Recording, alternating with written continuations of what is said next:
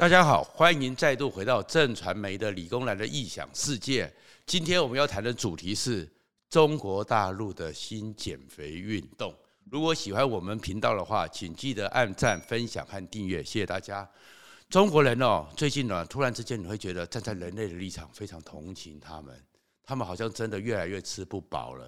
为什么讲呢？先是去年的时候，本来过去中国都觉得他们很会吃啊，你看他们呢，不是一下子出来之后，一盘一盘堆得高高的食物，然后那个什么一一整盆一整盆的。但是习近平说，先要戒奢，接下来去年呢，因为淹水之后，光盘行动。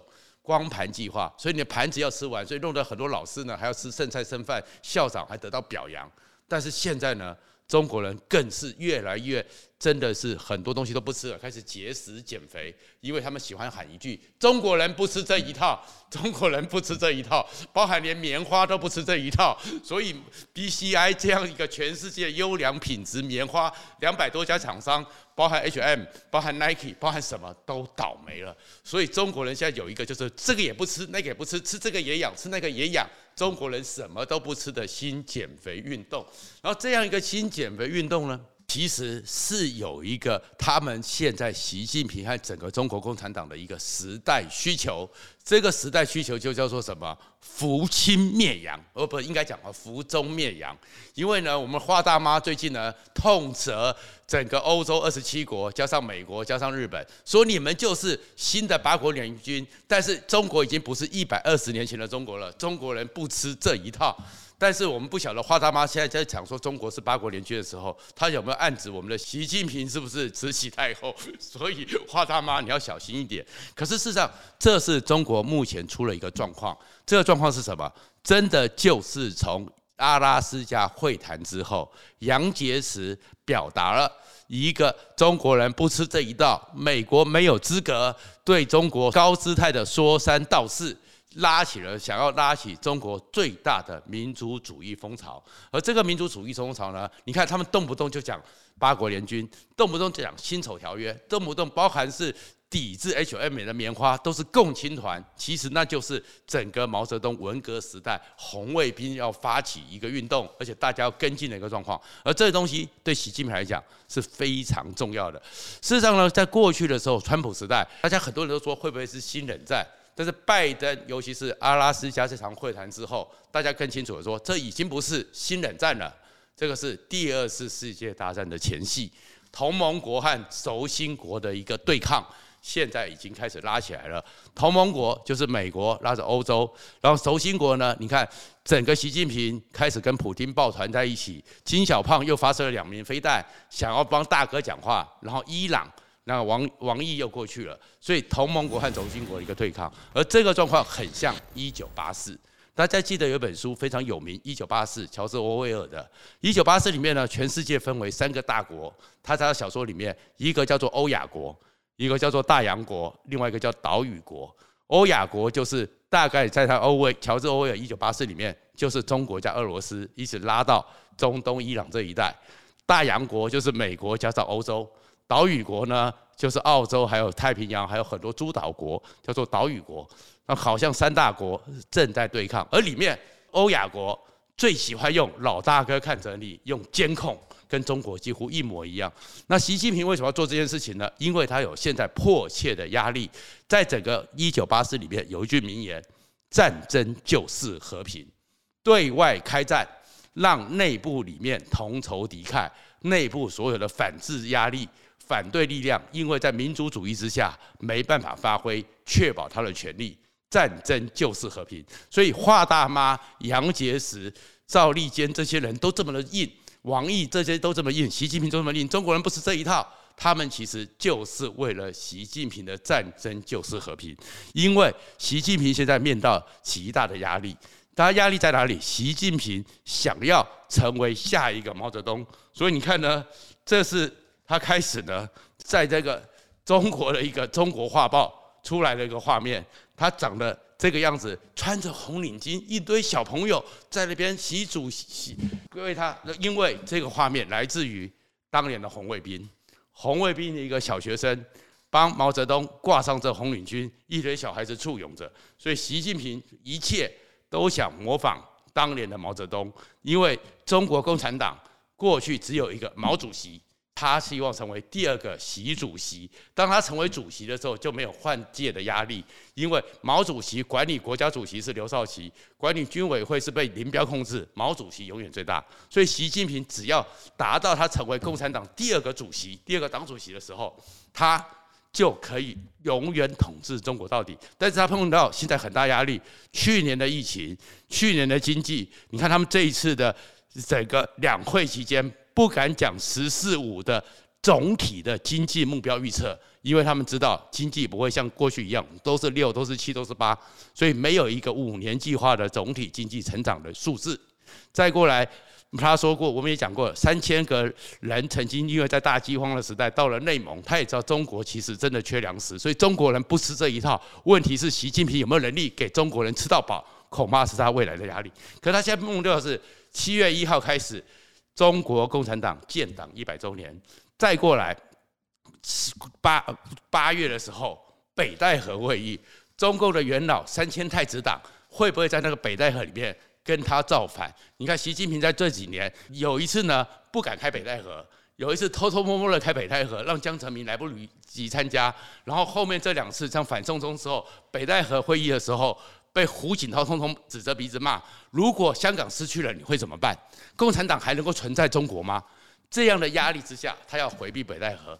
再过来是可能会开的十九大的第六中全会，然后人家会去清算他。再过来是十月一号国庆，所以他也不敢阅兵，因为如果内部这么多状况，阅兵的时候很多独裁国家在阅兵的时候一枚飞弹、一枚子弹。一枚手榴弹可能都会出很多风险，所以习军压力太大了，所以他现在就要战争就是和平。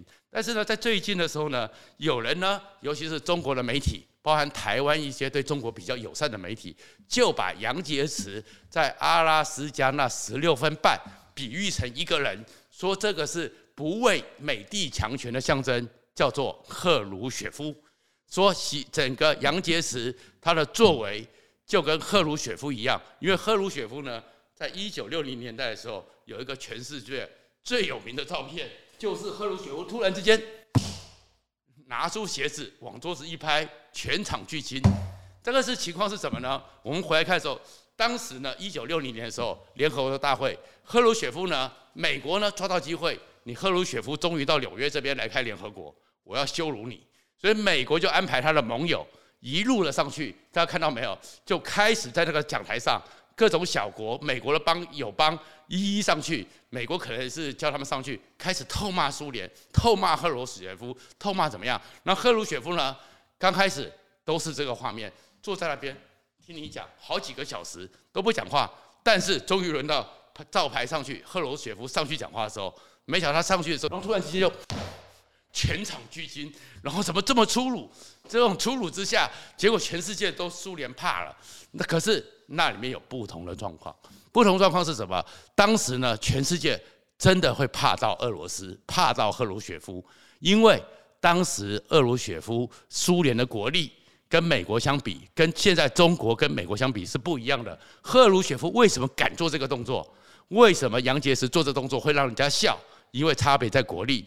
当时的俄罗斯科技，尤其在核心的竞争科技上，遥遥领先美国。美国虽然在一九四五年做出了第一颗原子弹，俄罗斯史达林在一九四六、四七年，俄罗斯也有了原子弹。接下来，俄罗斯很快的发展到氢弹。当赫鲁雪夫在联合国这边的时候，他们的科学家已经告诉他说：“我们的沙皇炸弹快要做好了。”什么叫做沙皇炸弹？沙皇炸弹是人类有史以来到现在为止最强大的武器。沙皇炸弹它爆炸的时候，赫鲁雪夫还下令在试爆的时候当量减半，它丢下去炸出来的整个爆炸的威胁的能量能力是广岛原子弹的三千三百八十四倍。它一炸下去，我们知道广岛原子弹或原子弹爆炸是一个蕈状云出去。整个沙皇炸弹在整个西伯利亚北方小岛上丢下去的时候，它的整个蕈状云是升高到四十六公里，然后高到了它不是只有一状蕈状云，它有个蕈状云外还有个甜甜圈，然后那个甜甜圈的整个直径六十公里，它爆炸的风光速光亮是一千公里外的北欧和挪威都看到那样的亮度。然后呢，它造成地上的震波总共是五点三级的地震，地震波绕了地球两圈半。那样一个威力，所以当时赫鲁雪夫有这个底气，是说我的科技比你强，我的武器比你强，你美国真的要跟我开打，你是不见得有办法。第二个呢，当时整个我们知道现在大家都在拼太空科技，拼先先进科技嘛。当时一九五七五八年，人类第一颗卫星上去不是美国，是俄罗斯，是史波尼克卫星。人类第一次绕行月球不是美国。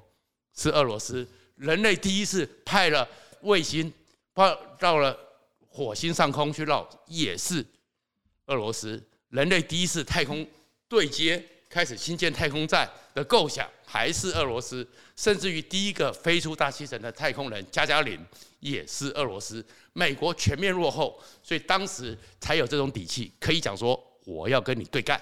而真的赫鲁雪夫能够这样子去对干之后，美国是真正乖乖的。可是现在你去看中国行吗？中国当美国去去年九月的时候派了飞机来抢我们的晶片，如果没抢我们的晶片的话，他现在很多飞很多东西都已经没晶片了，甚至于像那个一些所谓的晶圆厂现在正在养鸡，他哪有这样科技？千人计划，俄罗斯有四百八十万个科学家是国家养的，给予最好的待遇，而不像中国到时候用千人去。话去偷去骗去用骇客，科技能力比不过当时俄罗斯的经济能力、国际上的实力，所以习近平搞这一招，跟人让人家讲说啊，他跟俄罗斯一模一样，是这样一赫鲁雪夫学的，是变得很好笑。